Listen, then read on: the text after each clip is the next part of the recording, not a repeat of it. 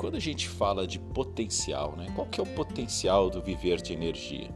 Bom, a gente tem alguns potenciais. Então a gente pode falar de geração distribuída, onde a gente tem hoje 170 gigawatt de potência instalada e a previsão é de 5 a 10% disso.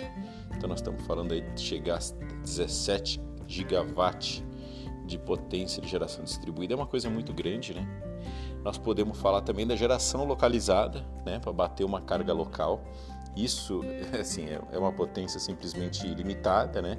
Porque vai visa atender uma carga local que depende de cada projeto. Nós podemos falar também e essa geração ela pode vir de solar, pode vir de eólica, pode vir de biogás, pode vir de solar, pode vir de qualquer fonte, né? Mas daí a gente também fala do potencial de resíduos, né? O resíduo é uma grande fonte energética. Quando a gente está falando de viver de energia, nós estamos falando de fonte energética, nós não estamos falando só de energia elétrica. Né? E daí começam a entrar os resíduos, resíduo sólido urbano, que pode ser separado né, da fração, a fração orgânica do lixo que a gente produz todo dia. Pode ser usado os resíduos de produções agropecuárias, suinocultura, avicultura, bovinocultura.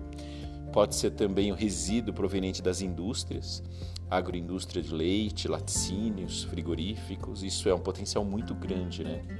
Muito grande mesmo. Então, quando a gente está falando do viver de energia, a gente está olhando para esses aproveitamentos, né?